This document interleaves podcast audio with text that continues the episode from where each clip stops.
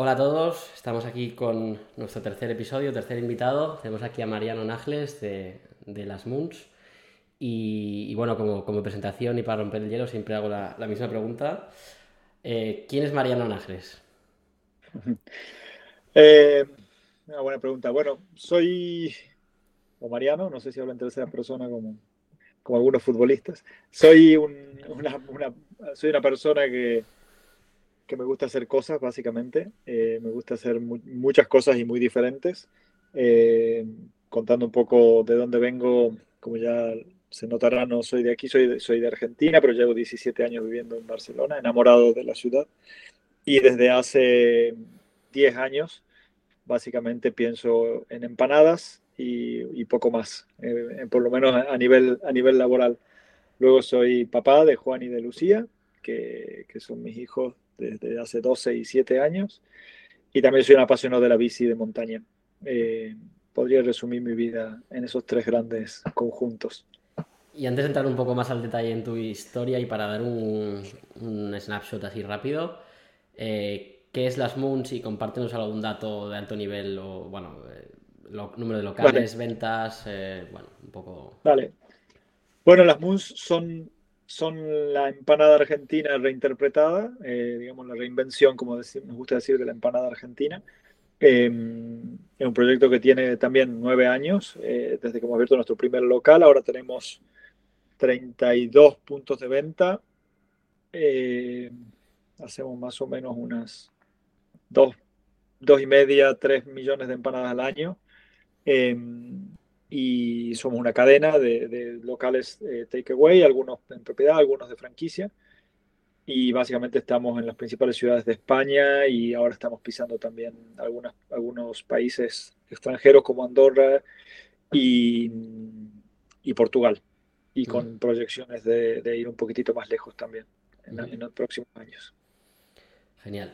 ¿Y cómo, o sea, cómo, cómo acabas montando, montando o, decidiendo montar un, un negocio de, de, restauración? O sea, ¿cómo, cómo, ha sido tu relación con, con la industria desde, desde, los inicios, el recuerdo más inicial que tengas?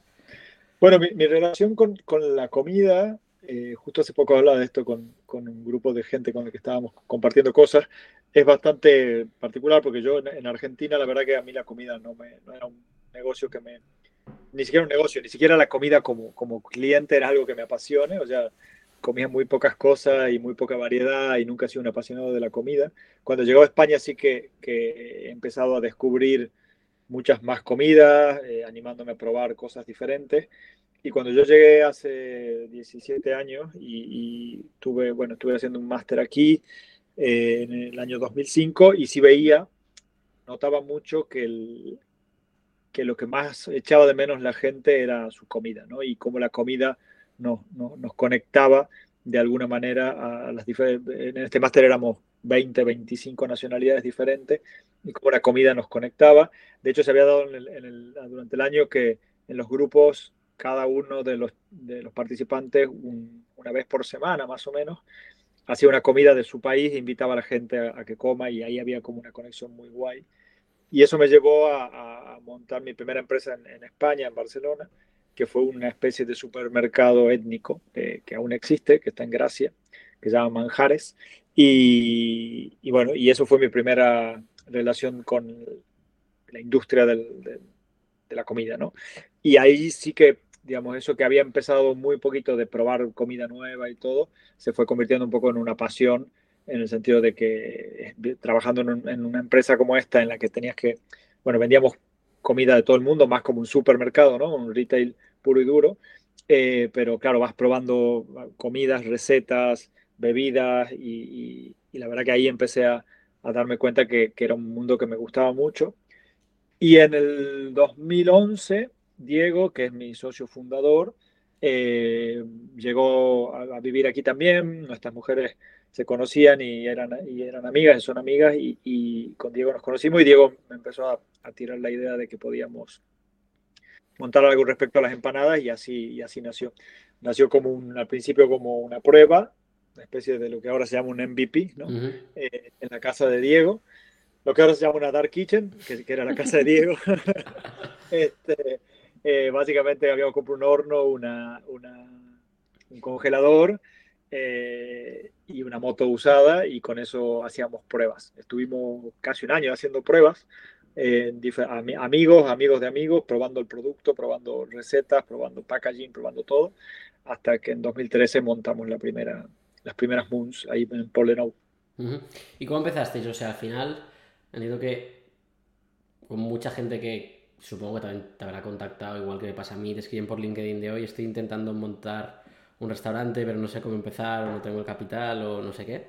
¿Cómo, cómo afrontasteis el, primer problema de hay que hacer una inversión? de la inversión. Bueno, mira, nosotros teníamos eh, la idea, la teníamos bastante eh, difusa, pero teníamos bastante clara la visión, o sea, teníamos bastante claro, de hecho hace poco la estuve revisando, eh, y, teníamos bastante claro que, la empanada podía imponerse, o, creíamos que éramos capaces de imponerla como una nueva categoría dentro del sector del food service, que en ese momento no sabíamos que había un sector que se llamaba food service, pero bueno, nos parecía que podíamos hacernos un hueco entre las categorías de comida, ¿no?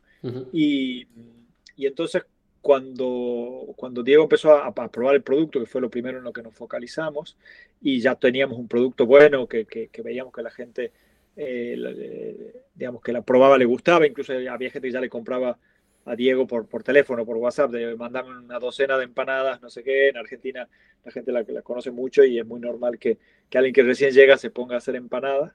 Pero bueno, la idea desde el principio sí era hacer algo más grande, ¿no? Entonces, con esa idea eh, hablamos con el tercer socio fundador, que era una persona que yo conocía, que, bueno, que le interesaba, eh, que le interesan, le interesan los negocios y que estaba, bueno, abierto a, inversiones. Entonces yo le, preparé un PowerPoint tal cual, le, conté un poco la idea y él me, y él me dijo, mira, a mí me parece interesante, pero hay que probarla más. Todavía no tenemos, digamos, suficiente información, ¿no? Entonces nos dijo, yo le financio la prueba. Entonces, durante un tiempo, no me acuerdo si fueron seis u ocho meses, él nos financió lo que fue seguir probando el producto. O sea, invertir un poco más en packaging, invertir un poco más en marca, etcétera, etcétera. Y eh, de alguna manera poder regalar mucha, mucho producto para tener información a cambio de, de qué les parecía bien, qué les parecía mal y todo eso. Y fue esta persona la que, junto con un banco, que, bueno, yo ya tenía la otra empresa, entonces tenía cierta trayectoria, nos financió el primer local, que fue el que abrimos ahí en, en Poblenou, cerca de, cerca de Diagonal, arriba. ¿Y, ¿Y, cómo recuerdas los primeros pasos en este local? O sea, ¿fue, fue algo de arrasar desde el primer día, algo lento? ¿Qué, ¿Qué, recuerdo tienes? Fue un desastre, o sea, pero un desastre, digamos. Lo hicimos todo mal. Eh, yo miro ahora para atrás y hicimos, primero hicimos un restaurante, lo cual claramente que conoce las Moons hoy, o cualquier cadena de empanadas, porque todas han ido por el mismo modelo de negocio, no son restaurantes, son negocios más bien de takeaway y de, y, de, y de delivery, ¿no? orientados a estos dos segmentos. Eh, nosotros hicimos un restaurante con mesas, con sillas, con vajilla, con postre, con ensaladas, con empleados que eran eh, camareros, digamos, y, la verdad que no, no vendíamos nada. O sea, realmente, o sea, para que te dé una idea, el primer mes de facturación vendimos 3.000 euros. Hostia. Pagamos 1.500 de alquiler. Complicado. Exacto. Eh, y yo pasaba por ahí porque en ese momento Diego estaba en el restaurante y yo, y yo estaba con la otra tienda y con algún otro proyecto que estaba por ahí. Y, y pasaba y, siempre lo veíamos vacío, lo veíamos vacío. Aparte, la ubicación era mala. Eh, la ubicación era la típica ubicación que está a 30 metros de la, de la Rambla, que crees que va, la gente va a hacer los 30 metros y que después te das cuenta que nunca los hacen. Eh, y que no, no, se enteran que, que, que, estás ahí y aparte comunicábamos mal, las fotos que teníamos no eran buenas. Bueno, estaba, o sea, yo creo que, que, un local en el que se puede aprender que todo lo que no hay que hacer era ese local. Pero bueno, luego, luego, luego fuimos aprendiendo a golpes, digamos, y semana a semana íbamos aprendiendo cosas, ¿no? Porque la verdad que era, era semana. Nos juntábamos con Diego tres veces por semana y era bueno que, quién ha venido, quién ha repetido, el que ha venido, que ha comprado, que, que, no ha comprado, qué le ha gustado, qué no. Y con los pocos clientes que teníamos, tratar de entender eh, qué gustaba y qué no gustaba, ¿no? Eh, bueno, hemos hecho millones de acciones de guerrilla para que, para que la gente venga un poco más y qué sé yo, pero al final el, el, tipping point, por llamarlo de una manera, fue en un momento en el que pudimos encontrar a través, en ese momento el tenedor recién empezaba. Entonces entramos al tenedor con una promoción bastante agresiva que nos dio mucho acceso a, captar el primer cliente, ¿no? El típico cliente que, que digamos, busca chollo que comía, no, me acuerdo los precios, pero debe haber comido cuatro empanadas por cinco euros o algo así, y, venían, ¿no? Y venían y, los días que había promociones se llenaba. Lo bueno era que como el producto sí que sabíamos que estaba muy bueno, al final cuando lo, difícil era que te prueben, cuando te probaban, la gente empezaba a repetir. Y después dentro del barrio, el boca a oreja iba, iba, iba subiendo, digamos, ¿no? Eh, el primer día que vendimos mil euros en un día, lo festejamos como si hubiésemos llegado a la punta del Everest. ¿Fue en ese local? Sí. O sea... Fue en ese local, fue en ese local, sí, sí, sí. Sí, porque, porque te diría que después de los tres o cuatro primeros meses que empezamos a entender un poquito esto, sí hemos empezado a generar esa recurrencia y bueno, y después también en ese momento apareció la nevera, bueno, primero llamaba sin delantal, luego la nevera roja eh, y los, bueno, Just Eat, luego eh, los primeros, las primeras plataformas de delivery, que también en ese momento eran un chollo para todos, porque eran baratas para el restaurante, baratas para el cliente, y aparte el cliente eh, recién estaba entendiendo lo que era eh, el delivery, y estamos hablando del año 2014, lleno de promociones, costes de adquisiciones baratísimos, para los restaurantes la comisión era un regalo, nosotros teníamos nuestros propios repartidores, entonces era, era, era, bastante fácil y era un campo totalmente virgen. Entonces, igual en Pobleno había, no sé, ocho restaurantes que hacían delivery, ¿no? Entonces, cuando la gente se metía, aparecíamos ahí y eso nos permitía captar esos primeros clientes que, como te digo, cuando, cuando probaban el producto, ahí sí que volvían y volvían y pasaban a ser más, más, más repetidores, digamos. ¿Y cuándo te das cuenta que, o sea, que funciona? ¿El día que haces mil euros o, o qué día tienes así recuerdo de, oye, aquí hay algo? El día, de, el día de los mil euros, me acuerdo que con Diego decíamos, esto, esto, esto, ya, ya funciona, porque no ha sido un día de mil euros porque, no sé, porque era la fiesta del Poblenou, hace un día normal, un sábado normal, que hemos vendido mil, mil y algo. Me acuerdo le he hecho una impresión a la pantalla del sistema porque no podíamos creer. Este, y, y la verdad que ahí dijimos, e, ese día fue como un hito, y sobre todo cuando ya veíamos que podíamos facturar 20, 25 en un mes eh, ya, ya nos empezamos a creer de que había, de que había ahí negocio. ¿no? Pero sin embargo, todavía no sabíamos cuán replicable era, ¿no? que esa era la, la, otra pregunta, digamos. ¿no? Y te diría que, como, como desde el principio nosotros siempre pensamos en el proyecto como un proyecto que, que puede ser escalable, no es que, no es que hemos puesto un negocio de empanada y después hemos dicho, veamos si esto se puede escalar, sino que desde el principio hemos pensado que tenía que ser escalable. Eh, yo te diría que hemos creído que esto era lo, lo que nosotros habíamos pensado con, cuando hemos abierto la tercera tienda, que fue eh, la de Urquinaona, la de, la de Ronda Sampera con Brook, que ahí fue abrir y empezar a vender a, valores eh, buenos eh, desde el día, te dirían, no el cero, pero sí desde el día 15. Y ahí dijimos, vale, esto ya, ya tiene tirón, porque la marca todavía no era conocida, teníamos un local en Poleno y otro en Raval, no, teníamos un flagship ni teníamos grandes eh, digamos, campañas de marketing, pero entendíamos que el concepto, el tipo de tienda, la oferta y el producto ya podía vender por sí solo y eso, eso fue como el primer insight de decir, bueno, el proyecto que queríamos probablemente ya sea realizable. Y en ese momento era muy distinto a lo que es las Moons hoy a nivel de propuesta al cliente. O sea, quiero decir, eh, a nivel que sea un enfoque a takeaway con la vitrina, con las empanadas, ya el producto de colores, no sé, como las cosas más anecdóticas que, los que nos conocemos identificamos o... En el, en el, primero de Sancho de Ávila, sí. O sea, el primero de Sancho de Ávila teníamos eh, seis sabores. Teníamos, no teníamos los, los, sellos, teníamos los colores, pero no teníamos los sellos. Eh, tenías que identificar las empanadas por el color y la forma de cerrarse, que es lo que se llama el repulgue, o sea, no, tenías no tenían todas las mismas formas en donde se cierra la empanada, y entonces tenías que, tenías que, que adivinar casi, digamos, eh, eso. Eh, el logo era diferente, porque se llamaba solo Moons y no las Moons.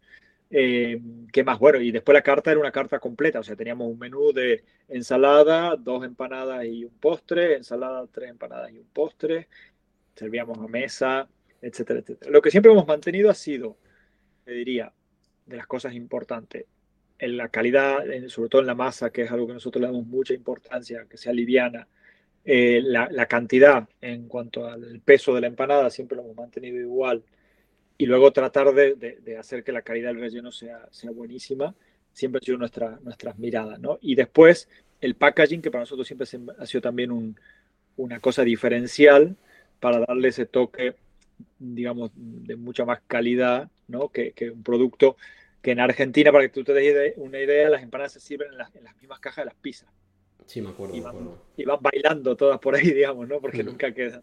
Entonces nosotros siempre tuvimos, desde el principio tuvimos claro que el packaging tenía que ser diferente para presentar un producto de calidad y, entonces esas son las cosas que sí se han mantenido, que son muy, muy parecidas a, las del ¿no? y, a, nivel de producto que decías, la, la, calidad, la masa, desde el primer día entiendo que las habéis hecho vosotros, ¿no? Y, Exacto. Y, y al principio entiendo que en el primer local las hacíais allí. Sí. Y cuando abrís el tercero, el cuarto, el quinto, en cada local se hacían de cero, entiendo, ¿no? No, no, no, no. Nosotros teníamos desde el principio, o sea, el local de, de, Sancho de Ávila, que ahora es un local de, de, poke, de hecho, justo que has entrevistado al, chico de poke, no, no, sé si es el mismo, porque me pierdo un poco con, con la marca, pero, pero ahora, ahora lleva poke, creo que es Tasty Poke, creo que es el mismo, sí. Em, ese local tenía abajo eh, el salón y, un, y una pequeña cocina, y arriba tenía el obrador. Entonces nosotros las hacíamos arriba, las, y, las congelábamos y, abajo las teníamos almacenadas. Y, las... O sea que ya el segundo local ya, ya lo servíais desde el primer. Exactamente, porque, todo, esto, esto, todo esto es lo que hemos pensado desde, el inicio, cuando yo te decía que ya desde el principio pensábamos en que esto pueda ser escalable. O sea, eh, yo me acuerdo que mis, mis, primeras discusiones con Diego era, yo le decía, si, si no podemos congelar, no hay negocio porque no podemos, no vamos a poder hacer empanadas iguales en todos, en, cada uno en un local, digamos, ¿no? Entonces tendríamos que tener la, producción centralizada, eso era una, obsesión mía desde el inicio, digamos, ¿no? y, y, luego la otra obsesión era que en la tienda, cuando se hagan, la, eh, el horneado que se hace cada día se las hornea, sea lo más homogéneo posible y con la menor margen de error posible, ¿no? Entonces, eh, claro, nosotros teníamos en Sancho Ávila, teníamos arriba el obrador, que eran 20 metros cuadrados, ¿no? Creo que era un obrador grande. Sí, sí. Eh, y ahí fabricamos para la primera, la segunda, hasta la quinta tienda, fabricábamos todo desde ahí. Eh, con lo cual ahí lo, estrujamos a ese obrador muchísimo. Y ahí en 2017 sí que nos pasamos ya a un obrador grande, una nave en, en Poblenou. ¿Y cómo fue eso? O sea, llegáis a la quinta tienda propia, ¿no? Las sí, cinco primeras. Sí, sí. Y veis que ya no da más, entonces, ¿cómo, cómo solucionáis eso? Bueno, en realidad el, el, obrador ya sabía, ya estábamos buscando desde la, desde la cuarta, digamos, o desde la tercera. Cuando abrimos la tercera, lo que te contaba antes, la de uh fue como el momento de decir esto lo podemos acelerar y podemos hacer un copy-paste, ¿no? Entonces ahí empezamos a buscar locales eh, siempre propios, porque ahí nuestro socio que, que, capitalista de ahí dijo, venga, va, abramos tres, cuatro más, veamos si esto realmente eh, es, replicable. Y entonces empezamos a buscar locales. Y empezamos también a buscar el obrador, porque sabíamos que una cosa íbamos a quedar corto. Entonces, cuando abrimos el cuarto, creo yo, ya teníamos visto el obrador y estábamos en obras ya de, de, reacondicionarlo y todo. En realidad, yo siempre digo que el salto más difícil es de la primera a la segunda, digamos, porque eh, cuando tú pasas de la primera a la segunda, tienes que empezar a crear sistemas. Y, Diego, que era el que estaba sobre todo en las tiendas, cuando, puede, cuando pasa de la primera a la segunda, tiene que o dividirse en dos o crear o, tener ojos a través de otra gente. ¿no? Y después cuando vas a tres o a cuatro a cinco, lo único que haces es como ampliar esos sistemas, mejorarlos, por supuesto. Pero para mí es, es más fácil abrir de la cuarta a la quinta que de la primera a la segunda. Y entonces ahí el, cuando abrimos el obrador, ya teníamos, o sea, los líos que ya teníamos, ya los teníamos montados, digamos, o sea, eh, ya, ya, era un tema de espacio, digamos, ¿no? Hmm. Al principio el obrador nos parecía que, que, nos iba a servir para toda la vida y que eso nunca lo íbamos a llenar ni de empanadas ni de gente, porque claro, cuando, cuando pasas de 20 metros cuadrados a 600, eh, no, no, lo puedes creer, ¿no? Y yo siempre decía que podemos jugar al fútbol mientras, mientras hacemos... O sea, el, el, salto fue literal a 600. Sí, sí, a 600, O sea que la apuesta ya fue, vamos con todo, ¿no? Exactamente, claro, lo que queríamos era tener capacidad, ya que veíamos que podíamos eh, hacer ese copy-paste, ya dijimos, bueno, vamos a tener una capacidad potente. Aparte del obrador lo podíamos ir haciendo por fase, entonces primero invertimos en una parte, después en otra y así íbamos haciéndolo, íbamos adecuándolo para, por fase según el volumen. Entonces, claro, yo me acuerdo las primeras, las primeras conversaciones con la, con la gente del obrador y con Diego, era, bueno, o sea, esto es vida, ¿no? Porque estaban todos apretados ahí en, el segundo en el primer piso de Sancho de Ávila y, eso fue, fue todo bueno, digamos. O sea, obviamente algunos problemillas siempre hay, no sé qué, me acuerdo, no daban de alta el gas o no sabías cómo hacer en ollas mucho de los rellenos o estas cosas, pero, pero eran, anécdotas, la mayoría eran, eran buenas noticias porque pasábamos de, eso, de 20 a 600 metros. Claro. Y decías que lo, lo, difícil es el primero al segundo. En el momento de tomar la decisión de ir al segundo, ¿qué, o sea, ¿qué, qué os hizo ir a por ello? Y, y, a la vez, si hoy lo volvías a hacer, o sea, ¿qué crees que es importante en ese momento? ¿Que, que haya mucha demanda? ¿Que haya rentabilidad demostrada o camino a ello? O sea, ¿qué, qué, qué es lo más importante? Eh, o sea, ¿cuándo sé yo que tengo que abrir el segundo? Si tengo mucha ambición desde el día uno. Claro, a ver, yo creo que yo creo lo, lo primero que nada es, es en el primero hacer las cosas como si ya tuvieras más de uno. ¿Vale? O sea, creo que esto es una, una, una cosa en la que yo, yo siempre tenía esa visión eh, y junto con Diego la íbamos, la íbamos eh, adecuando, porque Diego es, mucho de producto, o sea, él es de producto 100%, y yo si quieres soy más de, negocio o de, o, de, ventas, pero mucho más de, negocio, y yo, yo lo que siempre le insistía era, busquemos la manera de hacer todo como si no estuvieras tú o como si tuviéramos dos, ¿no? Y era lo que, lo que siempre había, por suerte, ¿no? Esa tensión entre que él quería que la calidad sea perfecta y yo le decía, tiene que ser lo mejor posible para poder escalarla, digamos, ¿no? que, que, es la mejor calidad posible, sí, pero solo la posible en, en, cantidad de tiendas y que no dependa de yo, no sé, del, cocinero de Michelin, ¿no? Que si yo no lo decoro al plato, entonces no sale el plato que queremos, ¿no? Y esa era la tensión, que como te digo, a mí me parece súper sana, porque una tensión que me hace a mí, si Diego me hubiese dicho sí a todo, igual hoy teníamos un producto de menos calidad, ¿no? Entonces eso, eso, en eso es bueno que haya esa tensión entre el que cuida el producto a full y el que, y el que va más por, por la parte de negocio y de expansión. Entonces yo te diría que, que lo primero es que desde el primer local tratar de que sea como si tienes más de uno. Y luego para mí el KPI en ese momento son ventas. O sea, yo, yo creo que la rentabilidad, yo esto, esto me acuerdo que, que lo he escuchado de, ¿Tú has ido a alguna startup grind? Sí, de hecho yo os conocí ahí, ahora te iba a decir. Ah, mira. bueno, pues en el Startup Grind que estuvo Marcos Alves del Tenedor, eh, Alex me hizo pasar a, hacer un pequeño pitch de, las MUS. Y yo lo conté y después tuve una charla con, con Marcos y me dijo, sí los conozco, están en entrenador, sí, sí, sí, no sé qué.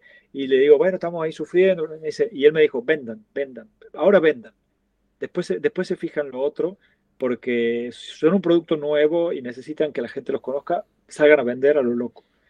Y yo creo que en nuestro caso, ¿eh? no, no, digo otro, producto, no sé, la pizza, no se lo tienes que explicar a nadie. O sea, la pizza, si es buena, te van a probar y, y si y van a repetir.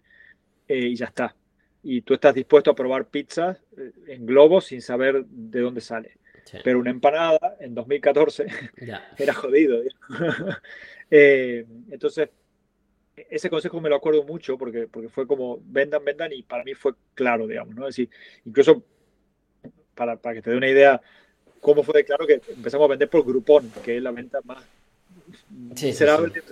menos rentable de la historia, digamos, casi pagas por vender, digamos, ¿no? Eh, pero, pero era claro que, que, teníamos que vender. Y yo creo que en ese momento, no sé si es un consejo, ¿eh? pero te cuento cómo pensaba en ese momento era, era vendamos y vendamos porque lo que necesitamos saber es, eh, o sea, lo que necesitamos saber, en ese momento, y esto lo digo hoy a toro pasado, era más bien un, fit de producto, mercado, eh, que de negocio. Entonces, vender en ese momento es, el KPI que te tiene que llevar adelante, porque después la rentabilidad, o sea, si, si yo me empiezo a fijar en la rentabilidad antes de saber si el producto tiene un lugar en el mercado, me estoy entreteniendo, digamos. ¿no? Sí. Eh, y eh, también debo decirte que nuestra, estructura era ínfima, o sea, era, sí, sí, sí. sueldo, Diego tenía un fijo súper pequeño, le pagamos a la gente que trabajaba con nosotros y poco más, digamos, ¿no? O sea, al final, en los, las primeras siete aperturas que has comentado hasta ahora, eh, erais rentables, me imagino no mucho, pero también porque estabais cobrando poco o nada, ¿no? Básicamente. Sí, éramos rentables. Bueno, incluso, no sé, seguro que no éramos rentables 100%, o sea, también de vez en cuando eh, había una, una, llamada al banco y decir, necesito una póliza de 10.000 euros, que seguro que era porque no éramos rentables. Sí, o sea, que ni estabais quemando una barbaridad, ni estabais sacando dinero por las orejas. No es, que hayamos dicho 500.000 euros y nos lo gastamos en un año para averiguarlo. Ha sido así, ha sido mucho más progresivo, pero también estoy seguro que si me, me pongo a fijarme en los números de esa época, no éramos rentables. Vale. Entonces, ¿el siguiente paso cuál fue? O sea, teníais unas siete tiendas, decías, ¿no? Bueno, claro, o sea, después de las cinco primeras, digamos, donde, donde ya teníamos la sensación de, de que esto era un modelo replicable y teníamos ya la capacidad productiva, ahí apretamos el acelerador. Y entonces, bueno, fue el camino fue abrir 15 propias eh, y, en esas 15 exploramos Madrid, que fue duro. Eh, eh, es, un, mercado con muchas más diferencias de lo que uno cree. y aparte empezó a aparecer competencia y en Madrid sobre todo bastante fuerte. Y, bueno, y, hasta el 2018, 19 tuvimos 15 tiendas propias. Cerramos más o menos el 2019 con 15 propias. Nuestra idea desde el principio siempre era eh, hacer una buena red de, tiendas propias que nos permitan, por una parte, entender muy bien el modelo de negocio, entender muy bien las operaciones. Estábamos muy, enfocados en las operaciones para poder ofrecer, en el momento en que franquiciemos, que sí que estaba en, el plan de negocio, un modelo que operativamente sea muy, muy simple, digamos. ¿no? Siempre hemos visto que la ventaja del producto es la simplicidad eh, tanto para el cliente que lo entiende rápido y consumirlo muy fácil, como para un, franquiciado, digamos, ¿no? que pasa a ser después nuestro cliente, es decir, bueno, eh, ¿cuál es la ventaja competitiva que tiene Moons? Bueno, que, no tienes que saber nada de cocina y vendes un producto de puta madre, ¿no? Vale, entonces, has tocado franquiciado y, al principio tocabas producción propia, entonces yo creo que son dos preguntas, ¿no? que, que cada maestrillo tiene su librillo, entonces Exacto. Tú que, o sea, de franquiciar, obviamente eres partidario porque lo estás haciendo, pero ¿dónde pones los límites? Eh, entendiendo que tu producto pues, cumple ciertas características que permiten franquiciar, yo diría, con, facilidad, o sea, con, tu experiencia. ¿Qué consejo darías a franquiciar sí o no? ¿O qué peros pondrías a franquiciar, por así decirlo? A ver, eh, eh, nuestra experiencia de franquicia es, es, relativamente corta, o sea, nuestra primera franquicia es en 2020 en pleno de la pandemia y hemos crecido fuerte, te diría, fines del 2021 y todo este año. O sea, hoy tenemos más o menos, bueno, tenemos más de la mitad de nuestras facturaciones ya desde franquicia, pero, eh, pero lo fuerte ha sido este año, ¿no? Entonces, digamos que todavía no he tenido eh, malas experiencias con franquiciados, o sea, que, al final siempre la gente dice que los franquiciados, se, bueno, eh, van con el tiempo, se van, se van transformando, digamos, ¿no? Eh, por ahora, como decía un profesor mío, escoba nueva siempre va re bien, ¿no? Entonces, por ahora no, no sabemos mucho, ¿no? Eh, lo que yo sí, sí, por suerte nosotros en el Consejo de Dirección tenemos gente, ex directivos del, de Eat Out Group, de lo que era Pans Company, Fresco y todo esto, y han tenido mucha experiencia franquiciando y nos han ayudado a diseñar un, un sistema de franquicias bastante bueno, definir un perfil de franquiciado que te diría que lo cumplimos en un 90%, es muy, muy bueno y bastante acotado. Eh, y después un contrato que también nos permite ser bastante estricto con las, con, las partes más riesgosas de la franquicia. ¿no? Entonces yo, yo consejo que daría sería pensar estas cosas antes, o sea, qué tipo de franquiciado quiero yo y también si hay fit entre el mercado y ese franquiciado, porque yo puedo decir, yo quiero franquiciado profesional eh, que invierta no sé qué y no sé cuánto, pero resulta que le estoy dando una rentabilidad muy baja, bruta, eh, digamos, tanto relativa como, como, como, bruta, y entonces nunca vas a ser fit, digamos, ¿no? O al revés, o yo quiero un autoempleo porque sé que la gente cuando está en la tienda eh, lo hace, trabaja mejor y, supuesto, y, la inversión se te va a 400 mil euros, pues no vas a encontrar un, autoempleo que invierta 400 mil euros o vas a encontrar muy poco, digamos, ¿no? Entonces también una cosa que, hay que entender es cómo es el mercado de la franquicia, ¿no? Eh, y, no es, o sea, yo creo que los que venimos de muchas tiendas propias y no hemos entrado al mercado de la franquicia desde el, desde el día uno o no hemos hecho nuestra marca pensando en franquiciarla desde el día uno, eh, muchas veces la franquicia es como un solo conjunto, digamos, ¿no? Es como un, hmm. conjunto que está por ahí. Bueno, tiene sus matices, ¿no? Entiendo. Pero tiene muchos, ¿no? Y entonces entenderla es súper importante. Y después diseñar tu sistema para que eso tenga coherencia eh, es súper importante. O sea, por ejemplo, nuestro perfil de franquiciado, si nos gusta un inversor gestor, alguien que quiera estar unas horas en la, en la tienda, pero no que sea su trabajo principal, eh, para eso tiene que ser una inversión de tanto, un payback de más o menos tanto, y con este tipo de trabajo que te lo define el sistema operativo, digamos, ¿no?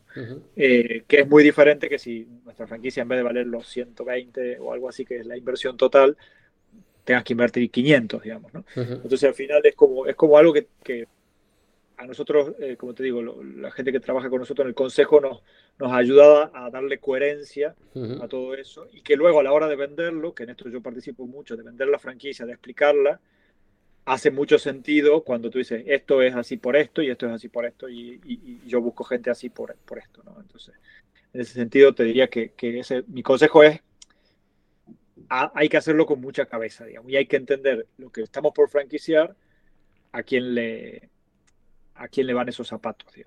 Y a ver, véndenos un poco. ¿Nos puedes compartir esto que decías? O sea, has dicho 120.000 euros de inversión total de abrir un local. Sí, a ver, la, inversión es un poco, eh, va un poco, baila un poco porque nosotros no, no, por ejemplo, otra otra cosa que una decisión importante, ¿no? O sea, hay gente que te dice, dame el dinero y te entrego la llave a los tres meses.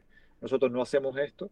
Nosotros participamos en, la parte de, de, de, hacerlo a la franquicia con el franquiciado, pero es el franquiciado que tiene que buscar los precios, de las obras, etcétera, etcétera. ¿no? Entonces, por eso la inversión no es, no un precio cerrado a, llave en mano, eh, pero digamos que entre 80 y 120 mil euros tienes un MUNS funcionando con todo incluido. y esto supone, o sea, bueno, obviamente todo lo necesario para operar, pero un local tipo de MUNS, ¿qué sería? ¿Cuántos metros más o menos? 40 metros máximo, 45. Sí, o sea, Hemos metido Moons en 20, pero, pero que no me escuche nuestra arquitecta porque me mata. dice, que ya está, dice que ya está cansada de jugar al Tetris. Eh, y entonces, por entender un poco el modelo, ¿eh? perdón, perdón, que te interrumpo. O sea, son unos 40 metros, ¿vale? Y, y, estáis ubicados en calles principales. Alto tránsito, sí. Alto tránsito.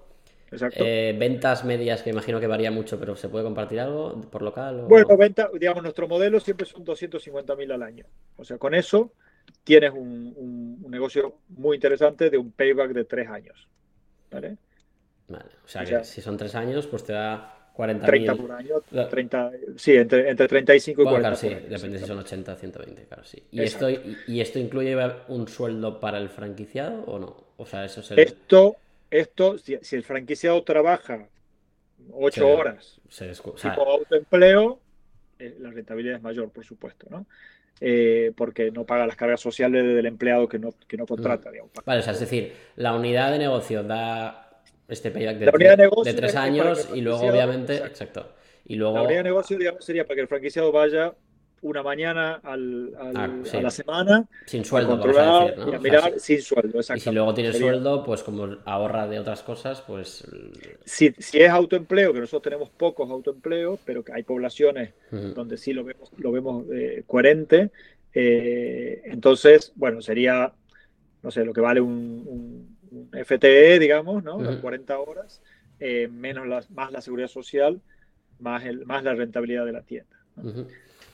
Y entonces con estos números que decías, ¿no? Más o menos la rentabilidad mensual media te sale un...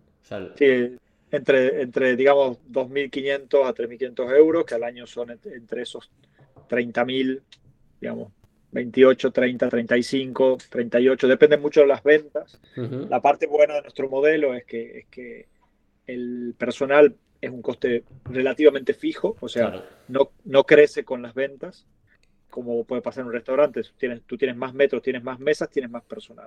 Las ventas, no sé, los fines de semana tienes una plantilla mayor que los, que los días de semana. ¿no? Eh, en este caso, eh, por, nuestro sistema de operación, no necesitas gente, o sea, no necesitas más gente a más ventas, digamos. ¿no? Y más o menos, perdona, ¿eh?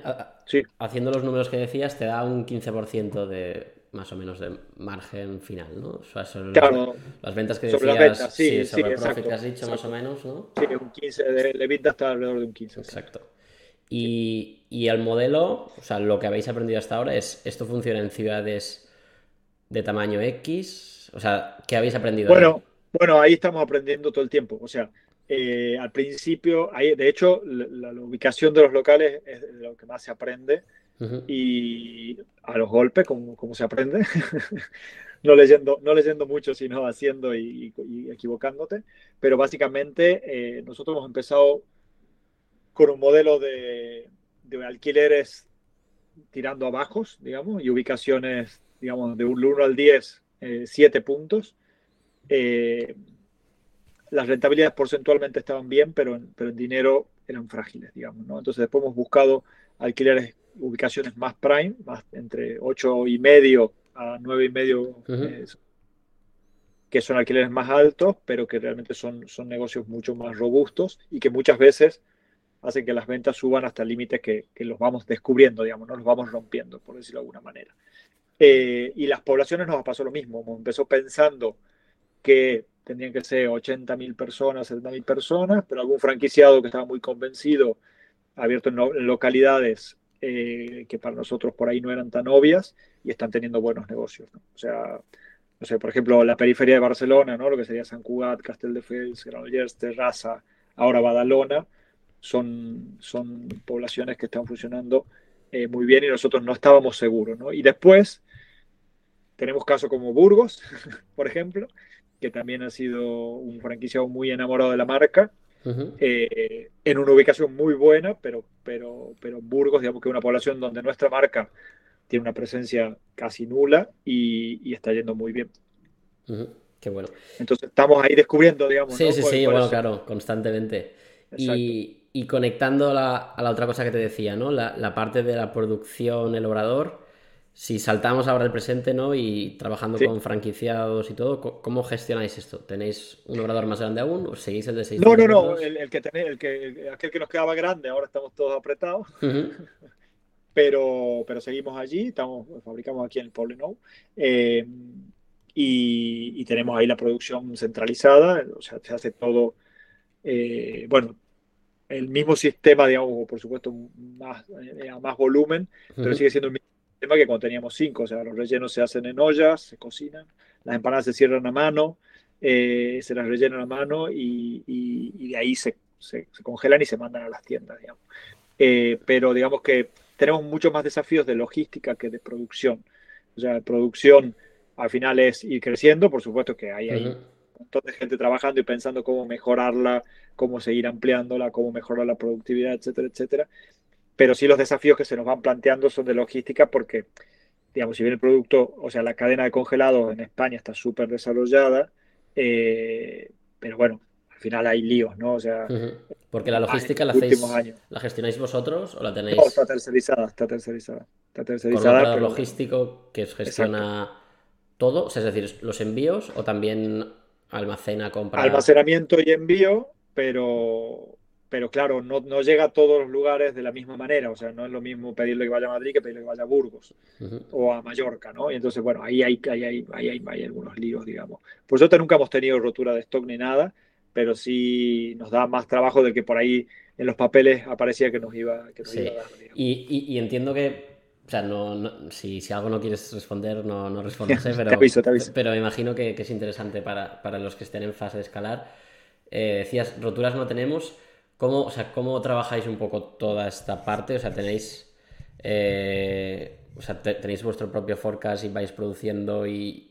O, es el operador logístico el que os compra a vosotros y os mide? No, no, no, no, el operador logístico es un proveedor de servicios solamente. O sea, solo hace envío, no os compra. Solo hace envío, exactamente. Y vosotros gestionáis la relación con el franquiciado, las compras, las ventas, devoluciones.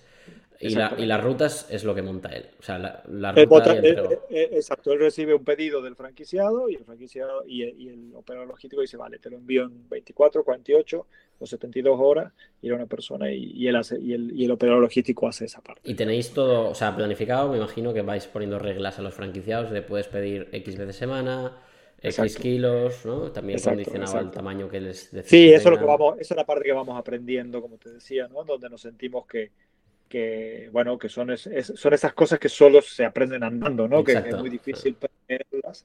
Eh, así como muchas cosas de nuestras tiendas propias, sí que le hemos, le hemos hecho muy bien y el franquiciado ha recibido ese know-how ya masticado. Eh, hay otras que no, porque claro, antes, que, antes que pasaba, nosotros teníamos un proveedor logístico nuestro, en tiendas propias, eh, y manejábamos toda la cadena, digamos. ¿no? Claro. Pero cuando es otro el que recibe en lugares que no son tan accesibles como Madrid o Barcelona, que es donde tenemos las tiendas propias, que el operador logístico contrata a otro operador logístico para que le haga una parte de la ruta, bla, bla, bla, bla, bla. Entonces todos esos líos son los que no te los encuentras hasta que no, hasta que no saltas mm. al mundo de la franquicia o, en este caso una expansión geográfica que entre las, en las tiendas propias que teníamos no, no teníamos esos problemas. de, Decías antes que tenéis como inversores eh, gente que venía de, de si no me equivoco, has dicho, ¿no? Eh, justo en el otro podcast también Gonzalo de Healthy que nos comentaba la, importancia en su caso de tener inversores que venían de la industria. En su caso, si no recuerdo mal, era un, chico que venía de, Permira, que habían hecho operaciones en, y habían comprado marcas de restauración, entonces las habían operado a escala. Y es curioso, ¿no? Que tú también salgas un poco con lo mismo. Entonces, Decías que se habían ayudado, pero en concreto puedes dar ejemplos o situaciones. No, hace falta el detalle, ¿no? Pero para que la gente entienda un poco el, valor que puede aportar tener a alguien con experiencia en, el sector. A ver, en este caso, eh, ellos eh, tienen eh, aparte una función en el consejo de dirección, ¿no? Entonces, para nosotros es clave, digamos, ha sido clave y sigue siendo la, la función de ellos. Por supuesto, en diferentes momentos tienes diferentes demandas, diferentes problemas y, más o menos intensidad, ¿no? Claro. Pero, pero al principio, por ejemplo, esto que te explicaba, eh, diseñar el modelo de franquicia con la experiencia que ellos han tenido, o sea, es que yo creo que me he saltado ocho casilleros en el juego de la OCA, digamos, mm. el juego de la vida, digamos. O sea, realmente, realmente lo que yo he sentido con, e, con ellos, y porque aparte, has visto cuando alguien te explica algo, yo soy de la idea de que, de que no se nunca se escarmienta en cabeza ajena, ¿no? O sea, que por más que te lo expliquen hasta que no te, no te pegas contra la pared, eh, es difícil que aprendas de verdad, ¿no? O sea, yo soy muy de aprender a, hostias, ¿no? Em, pero sin embargo, cuando tú vas viendo que eso que te han dicho va sucediendo, dices, otra, igual tengo que prestar atención a lo que me han dicho, ¿no?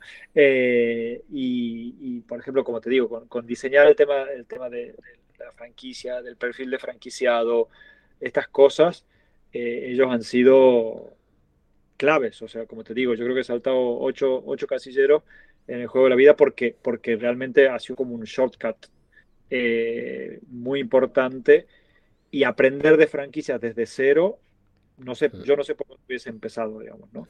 Y así otras cosas, no sé, por ejemplo, otro de esto, eh, digamos, porque son, son cuatro estos socios y cada uno está en diferentes áreas, ¿no? Luego había otra de las, de las consejeras eh, que era especialista en el tema operaciones, ¿no? Y cuando hemos ido a ver el tema maquinaria, nos ha dicho, miren, ha salido un horno que lo presentaba hace dos meses en una feria, que es buenísimo, vayan a probarlo. Yo les doy el nombre del proveedor.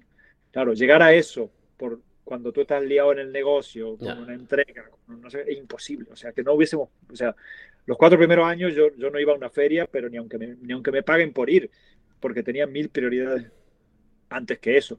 En cambio, tienes una persona que está mirando todo desde otro lugar, eh, con un zoom out, ¿no? Y te dice, no, es que salió un horno hace dos meses que lo he visto y que creo que le va a servir. Tomen el, número del proveedor, llámenlo de mi parte y vayan a probarlo. O sea, fantástico, digamos. nada que ver, nada eh, o sea, nada que ver. O sea, ese camino me hubiese llevado a mí dos años, eh, miles de errores, un montón de tiempo.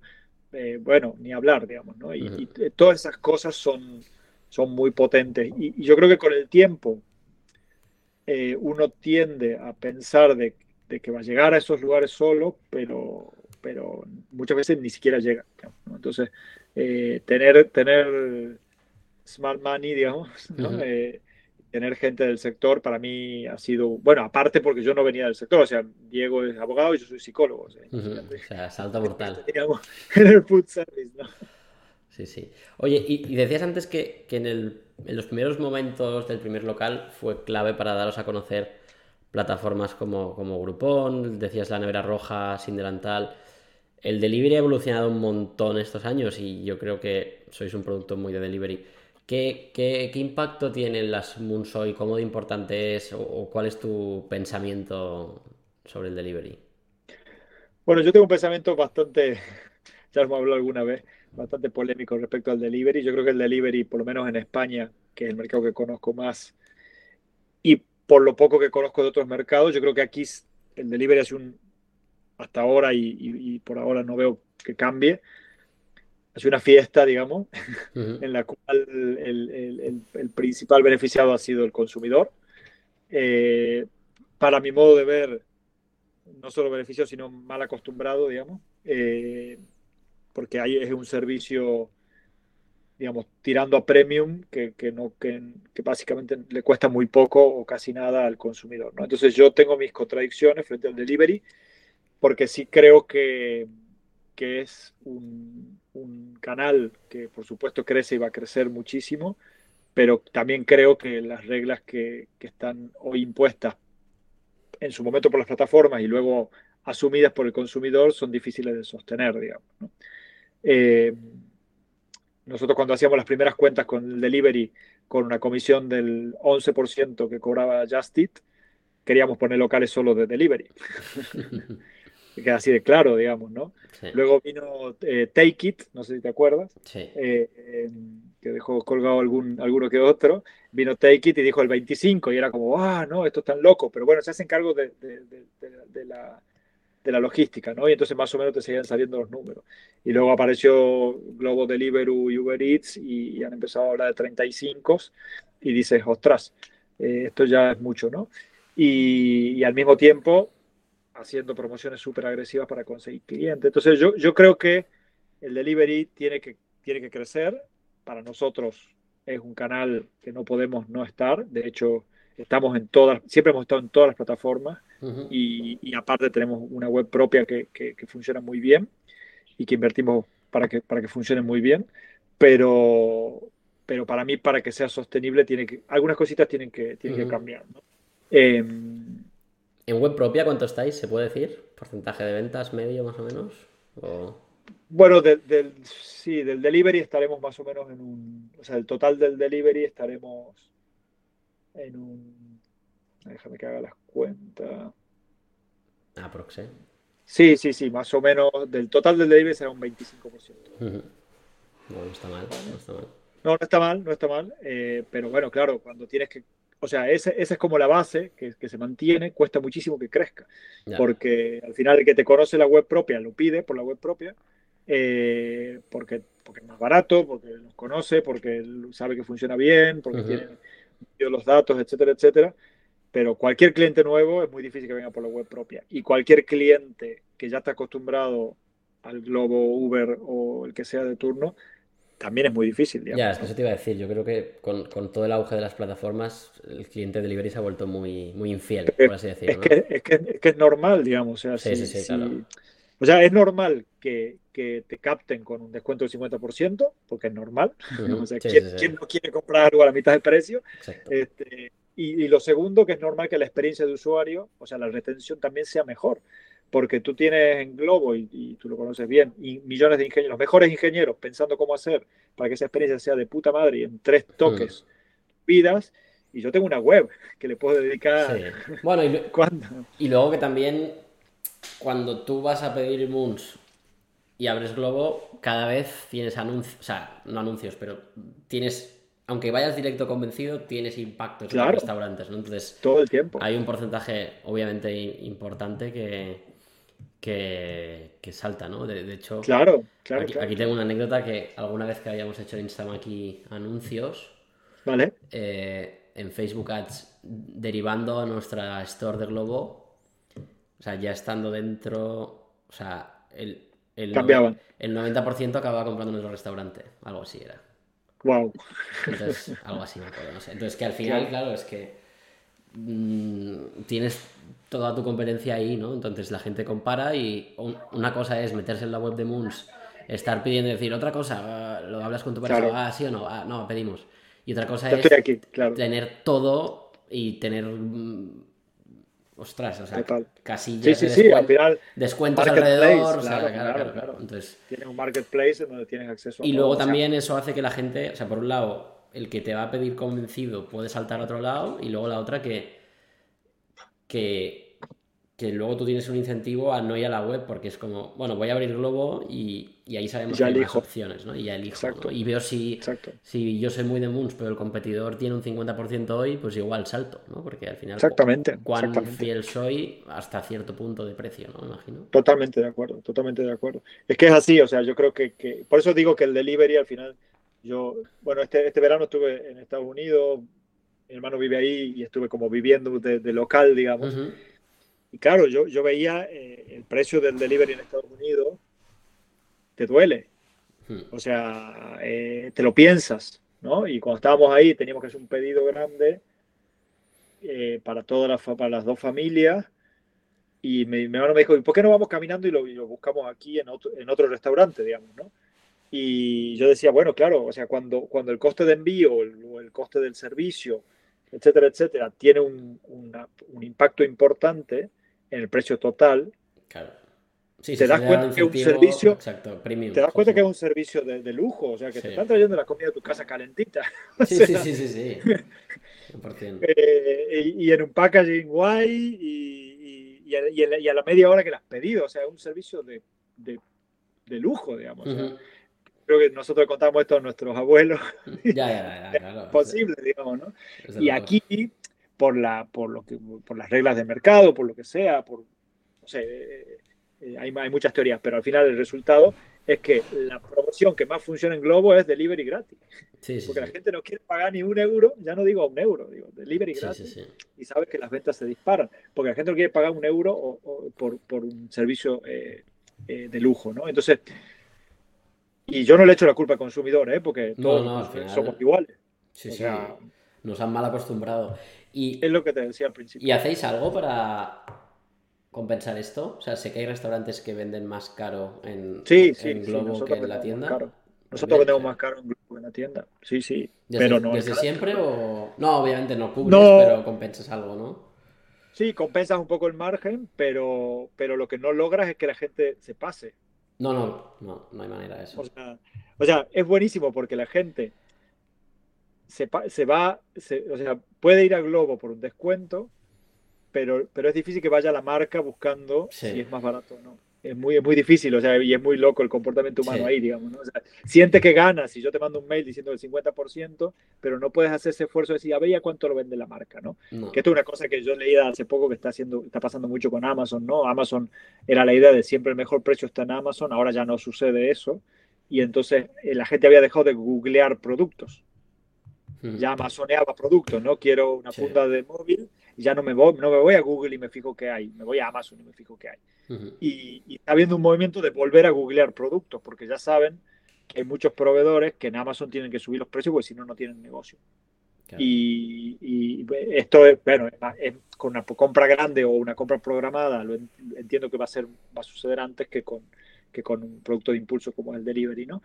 Pero, pero es llamativo. Y, ya me perdí en qué estaba. Bueno, sí, entonces los precios sí, sí que lo hemos subido desde, no desde el principio a principio, porque, porque, como te digo, al principio teníamos muchas mezclas de comisiones, Justit seguía muy bajo, Globo había empezado un poco más bajo también, había como una mezcla, digamos. Entonces, cuando analizábamos la rentabilidad, no había un impacto tan fuerte y aparte también hay un momento de penetración en el que por eso nosotros nunca, nunca, nunca hemos querido quedarnos con una plataforma, hemos dicho, nuestro producto tiene que darse a conocer, entonces que nos compren en todos lados. Claro. Y, hablando de precios, eh, ¿cuál es tu política o filosofía en, torno a todos los incrementos de precio que han habido estos, estos últimos meses o, este año entero? Que yo creo que mucha gente, o sea, yo, yo he oído como dos escuelas, ¿no? Una que no, no, no podemos subir los precios, tal, ¿no? La gente que es como más cauta luego la gente que al final entiende que, esto es un negocio y, que los costes están subiendo y que todo el mundo tiene que entender o va a entender que si te sube la luz de casa, mm, también se la suben al restaurante y, y eso hay que repercutirlo, ¿no? Tenga el impacto que tenga al final. Bueno, nosotros tenemos ahí un handicap respecto a la mayoría de los restaurantes, que es que nosotros tenemos una porción que no la podemos cambiar. Entonces, no nos queda otra, digamos. O sea, es fácil. O sea, tú, si tú tienes, no sé, sí, un restaurante de menú y cambias la calidad del salmón de un 20% más bajo, se va a dar cuenta un porcentaje X de, de clientes. Si la ensalada que te llega, en vez de sacar cuatro porciones, saca seis, nadie se va a enojar. Si sube, si en vez de dar eh, agua de botella, das agua filtrada, nadie se va. O sea, hay un montón de trucos en la restauración que nosotros no tenemos.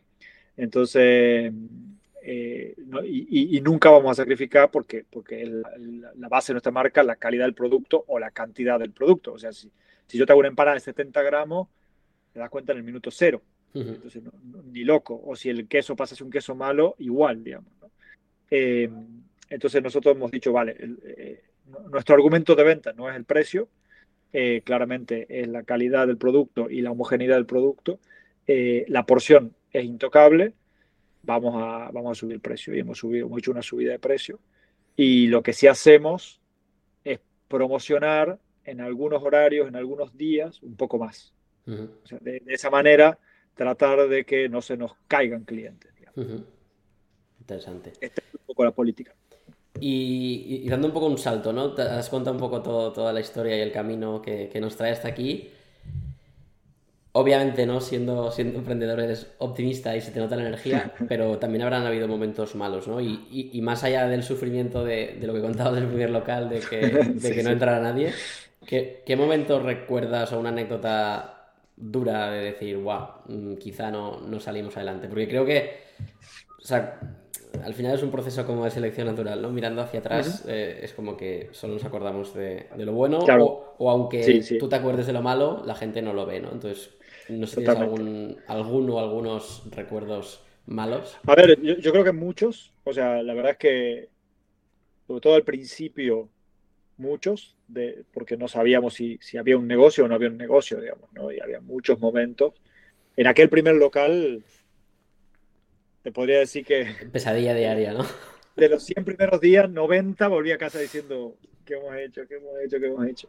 Eh, yo creo que debería ser, sí, 100, 150 días de saber que, que, no teníamos un negocio. O sea, cuando vendes 3.000 euros el primer mes, el segundo habremos vendido 5.000 y yo tenía, no sé, no me acuerdo el punto de equilibrio de ese local, pero ahora estoy cerca de los 12 o 13. Eh, sabíamos que, o sea, estábamos muy, muy lejos, digamos, ¿no? Y hasta que no los no pisas el punto de equilibrio, eh, cada día es un sufrimiento. Aparte, cuando tienes un local, miras las ventas. Bueno, yo lo tengo en el móvil. Sí, sí, cada cinco minutos lo miras. cada cinco minutos, o sea, como si fuese la bolsa. O sea, y yo me acuerdo que era ver y que estaba quieto ahí, ¿no? Pa, 40 euros. 40, 40, 40, y ahora 40. Y la miraba fuerte para ver si cambiaba, pero no cambiaba. Eh, y entonces eh, realmente eso, eso, eso eh, lo, recuerdo como momento muy duro. Después, te diría que los momentos más duros los asocio siempre a, a gente que se, que, que, se ha ido y que te, en ese momento que se va te parece que es imprescindible.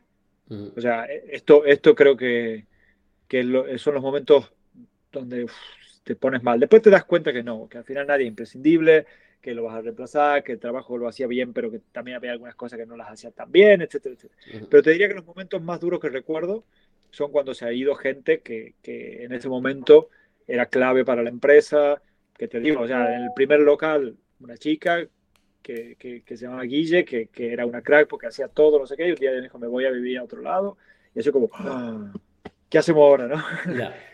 Luego eh, un director de operaciones que nos dijo lo mismo, eh, y luego, no sé, encargados de recursos humanos que, que, llevaban todo el tema del personal y que sabíamos que, que y que nos dijo eso. Entonces yo, yo te diría que, que sí, que de, marketing también, o sea, que, las primeras veces que se va alguien que tú consideras que, está haciendo y aportando mucho, eh, sientes que, se te viene un poco encima todo, eh, sobre todo cuando es gente en la que tú descansas, ¿no? Yo como fundador, al final uno siempre es como hombre orquesta, pero tú cuando tienes a alguien bueno es como que tú descansas en alguien, ¿no? Tú sabes, tal, tal, lo lleva, entonces ese tema no, por lo menos no lo tengo en la cabeza todo el tiempo, ¿no?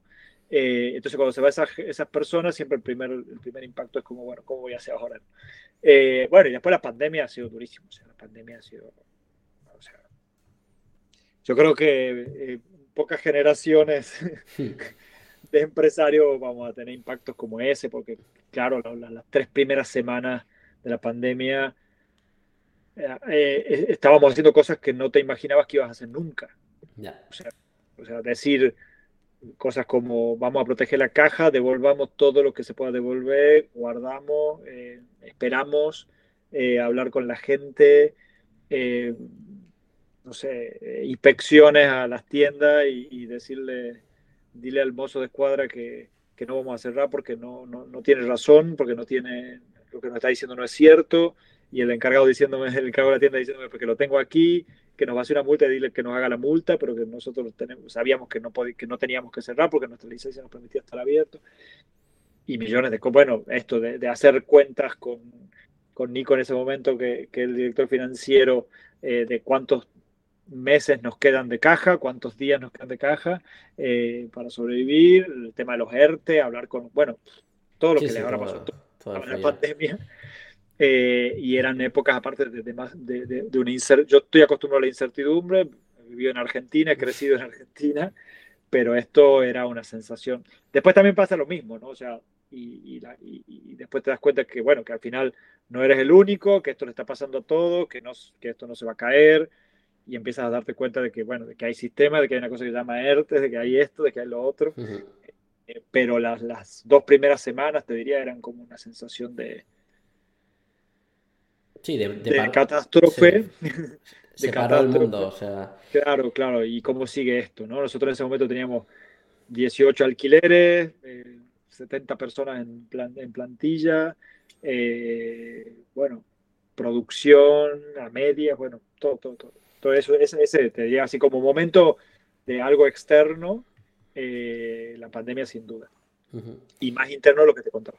¿Y tuvisteis un boom luego de la pandemia? O sea, cuando hubo el boom del delivery? ¿A vosotros fue relativamente neutral o fue...?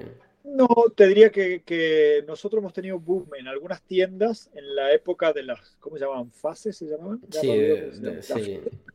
sí, En esa época sí teníamos, porque nosotros hemos, podido tener, nosotros hemos tenido cinco tiendas abiertas todo el tiempo. Eh, toda la pandemia, porque por la licencia que tenemos, por lo que sea, digamos, eh, podíamos abrir y teníamos delivery. Entonces, cuando empezaron a salir la gente que puede hacer deporte, ¿te acuerdas que podía salir a hacer deporte y estas cosas? Ahí tuvimos un, ahí tenemos, tuvimos números que, que, no teníamos antes que no volvimos a tener. Eh, eran pocos, los restaurantes todavía no estaban abriendo porque no les convenía. Eh, la gente quería comer comida hecha por otro, como sea. Eh, y, y, entonces salían y había mucha y había muy pocos locales abiertos no sé, la Rambla de Poblenou, por ejemplo, yo me acuerdo de, cuando iba eh, y en toda, la, en toda la calle estaba Telepisa y nosotros abiertos. Y claro, ahí sí teníamos, ahí hemos tenido un boom, pero después se, aplanó y este año estamos casi igual que el 19. Genial.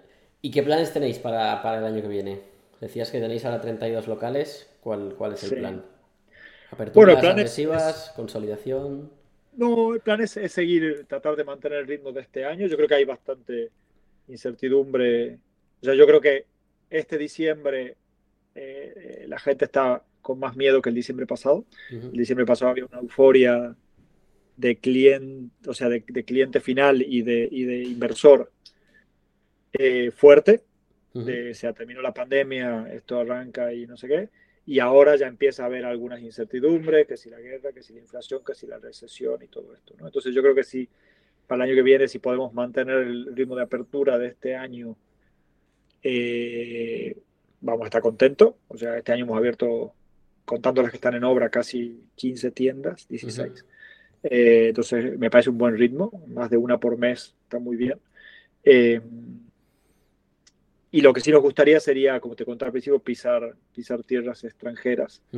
Eh, ya con Portugal lo tenemos, lo tenemos ya asegurado, ya tenemos un local y, abriremos en breves.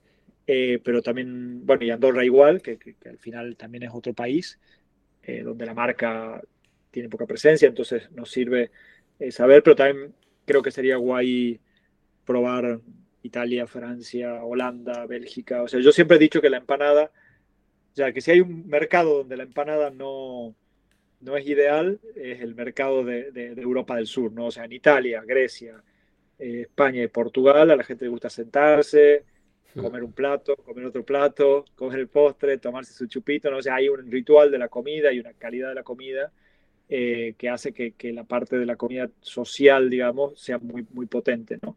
Pero yo estuve viviendo un tiempo en Holanda o cuando viajo mucho al Reino Unido y tú ves que la gente ahí come como si fuese un trámite, digamos, ¿no? Eh, hay mucho más finger food, mucha más gente grab and go, take away, y ahí la empanada es perfecta. O sea, yo ahí estoy seguro que, que la, el, eh, digamos, el, adopter, ¿no? El early adopter, el, que no me sale la palabra. Bueno, sí. No, el early adopter, sí, no, sé. Sí, bueno, que, que la, adopción del, del producto eh, va a ser mucho más rápida que, que en España, en, en, Italia, en Grecia, en Portugal. O sea, el, los londinenses hacen siempre broma que su, que su plato que su plato nacional es el chicken, chicken masala, ¿no? O sea, tienen una capacidad de adoptar el producto de fuera y el producto de, fácil comprensión, lo tienen, lo tienen mucho más, más fácil que aquí. Aquí a la gente, bueno, que, que, tú tienes una tortilla de patata tan buena como la que te hacen en cualquier bar y dices, ¿por qué tengo que probar una empanada, digamos, no? Este, en cambio, te vas a Holanda y tienes salchicha y tienes patatas con mayonesa. Con todo mi respeto a la gente de Holanda, eh, digamos, es más fácil competir contra esas dos cosas que contra una tortilla de patata, ni hablar de una paella que te la hacen cada jueves en cualquier bar de, la esquina y así le sale bien, digamos, ¿no? Entonces, eh, a mí me gustaría, porque le tengo mucha, mucha fe, mucha, bueno, no solo fe, digamos, creo que, que las condiciones de esos mercados para un producto como el nuestro sería, sería mucho, digamos, sería aún mejor que, que lo que hemos conseguido aquí. Y a día de hoy, ¿Es eso lo que te, digamos, te da energía cada día para seguir? ¿O, qué, cuál es la motivación que tienes a día de hoy? Nosotros tenemos, nosotros tenemos una visión, un sueño que es... Eh, tiene, tiene, lo, decimos de dos maneras diferentes, pero básicamente es lo mismo. Uno es, uno es llenar el mundo de empanadas y el otro es ser la marca de la empanada. ¿no? O sea, yo creo que, que la, ilusión, o sea, yo lo he contado, pero en, Argentina, la, mejor empanada de Argentina es la empanada de Tucumán, que es de donde soy yo. Según, tú, que eres de Tucumán, o según no, todos los argentinos. No, según todos. Si le preguntas a alguien de Buenos Aires o de Rosario, probablemente te diga lo mismo. Perfecto. Bueno, siempre hay lucha con la salteña y la empanada. Por eso, por eso. Darín en una película, pero por ahí está, digamos que, que, o es la tucumana o es la salteña, pero, pero eh, yo creo que eso lo han puesto más de moda ahora para que haya una polémica, pero hasta hace unos años no había discusión de que era la tucumana. pero, pero digo, hay una parte de, la ilusión que a mí me hace este negocio que tiene que ver con un poco esa, esa raíz, digamos. Eh, pero también me parece que, que la empanada tiene una, una, cosa que está muy buena, ¿no? Y hablando del, ya más de la industria, digamos, la empanada te permite comer un plato gourmet en un, en un formato finger food. O sea, y eso es así, digamos, o sea, tú, y tú eres cliente de las mus porque lo sé, lo sé perfectamente. O sea, tú cuando pillas una empanada de pollo thai, estás comiéndote un plato de pollo thai. No estás comiendo el típico raviol que te dicen que tiene pollo thai y te lo tienes que creer porque le han puesto saborizante. Estás comiéndote un pollo que ha sido cocinado durante seis horas con leche de coco, con jengibre, con, con, con, con curry verde, como se hace la receta, y lo único que hemos, hecho es ponerlo dentro de una masa, que aparte también está buena, y tú te lo comes con la mano, ¿no? Y a mí eso sí me apasiona del concepto, o sea, es como, en algún momento decíamos, ¿no? Eh, dignifiquemos el fast food, digamos, ¿no? O sea, podemos meter en, un concepto de fast food, podemos meter un producto de puta madre, unas recetas buenísimas, podemos meter innovaciones, eh, podemos meter lo que, se, lo que se nos ocurra, o sea, hemos hecho empanada de cheesecake, hemos hecho empanada de, de, de bocadillo de calamares, hemos hecho de Nutella también, ¿no? De Nutella, bueno, de nocilla, nocilla. de nocilla, eh, este, claro, o sea, vamos haciendo cosas y al final ahí dentro puedes meter realmente cosas que están muy elaboradas y que saben muy bien, digamos, ¿no? Entonces creo que, hemos hecho empanadas de, hamburguesa ahora con los chicos de Ura, hemos hecho una empanada de, cheeseburger eh, y, al final esa sensación de, que puedes comer en un formato de me lo como en la calle, ¿no? Eh, un plato gourmet, eh, a mí me parece una, una, una, visión guay, digamos, ¿no? O sea, yo no creo mucho en esto del propósito que está tan de moda ahora. creo que no todos tenemos que tener un propósito, pero a mí sí me hace ilusión eh, por eso también me gusta, por también me gusta lo que pasó con la empanada en España, que, es que, los competidores que han ido apareciendo eh, están haciendo empanadas de calidad y eso está bueno, digamos, eso está muy bueno. Porque al final es, es decir, eh, aprovechemos la tecnología, entre comillas, de la empanada, que es una tecnología que la tiene todas las, todas las culturas, tienen una empanada. Las en la India, los dumplings en Asia, eh, de todo, o sea, todos tienen empanadas, ¿no? Pero aprovechemos esa tecnología que es envolver con una masa fina algo dentro para que lo que haya dentro sea de puta madre, ¿no? Y eso me gusta, como, como... Te diría que eso me motiva cada mañana. Ah, en relación a lo que dices, ¿eh? y ya vamos acabando, porque creo que también es, un pensamiento interesante, que yo creo que poca gente piensa así. O sea, intuyo por lo que estás diciendo que, que crees que es bueno que entren competidores a educar el mercado, en este caso. Totalmente. Sí, sí, no tengo duda. O sea, a ver, cuando nosotros llevamos cuatro años y no aparecía ningún competidor, decíamos, estamos locos, o sea, realmente estamos... Sí, o sea, no, no puede ser. o, somos el, o, somos el, más listo o somos el más tonto y, y, tiendes a pensar que, que, es más, que, es más, lo malo que lo bueno. Exacto. Eh, no, yo creo que, que, está bueno, o sea, que haya competición. O sea, yo, yo siempre digo una frase, y esto siempre lo hablamos mucho con, con lo franquiciado, que es que el sol sale para todos. O sea, en mercados como estos, hmm. como, como, España, como Europa en general, ya ni hablar de Barcelona, ¿no? Pero, pero como Europa en general, ciudades europeas de más de 50.000 habitantes, está, o sea, el sol sale para todos, digamos. el poder de consumo que tiene la gente en Europa y, como te digo, yo ya llevo 17 años aquí, pero no puedo olvidarme de, de dónde vengo, digamos, ¿no? Y claro, aquí la gente puede, puede comer afuera muy, muy seguido, digamos. o sea, hay mucha gente que puede comer en restaurantes o, algo similar muchas veces a la semana, digamos, ¿no? Y eso parece algo obvio, pero no lo es. Eh, y, y, entonces, eh, que haya competidores, perfecto, ya, ya se acomodará, ya se acomodará. Ya quedarán los mejores, algunos irán a, calidad, como vamos nosotros, otros irán a precio y está perfecto, otros buscarán una media, Mañana nos aparecerá uno que haga empanadas de caviar y las venda a 9 euros cada uno y también va a estar bien. y, sobre todo en mercados que son, por un lado, tan fragmentados en oferta y con tanta frecuencia en la demanda, ¿no? Porque... Claro, claro. O sea, ¿Qué es eso? Por, un lado, me acuerdo alguna vez que habíamos mirado, o sea, no, o sea, es más anecdótico, ¿eh? Porque no, no fue un estudio al detalle, pero mm, restaura, o sea, comparado dos restaurantes del mismo tipo de comida en Barcelona, los dos que más vendían en su categoría, qué porcentaje de clientes eran comunes. Y claro. era menos de un 3%. Claro. Y dices, mm, es que al final esa obsesión de tu competidor está ampliando la categoría.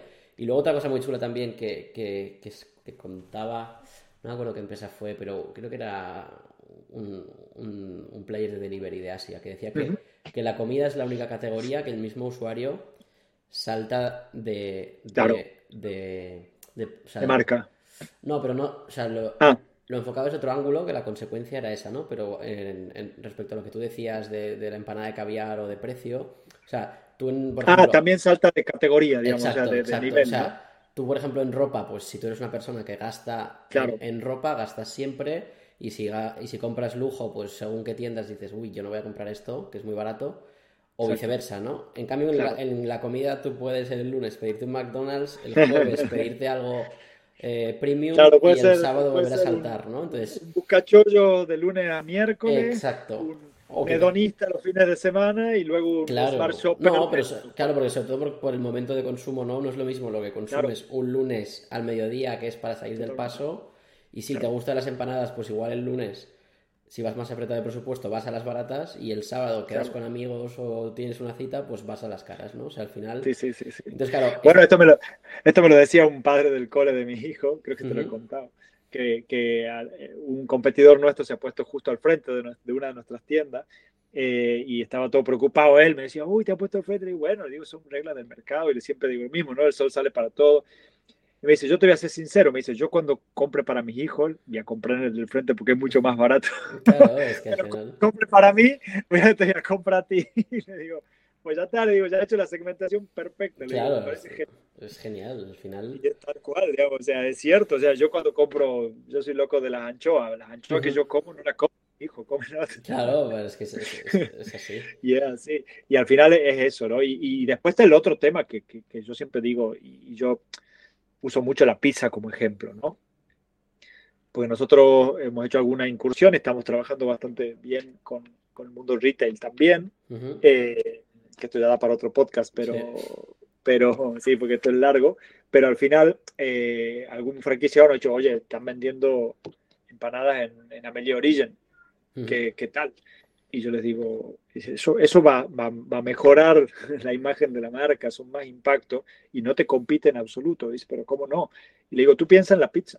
O sea, tú cuando tú puedes comprar la masa de la pizza, puedes comprar pizza congelada en el súper, puedes comprar pizza fresca en el súper, puedes comprar una pizza de 2 euros la pizza y puedes comprar una pizza de 20 euros la pizza. Y todas funcionan.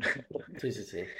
Vende el que vende solo la, la masa, vende el que vende la, la, pizza congelada de una calidad media, de una calidad buena, de una calidad alta.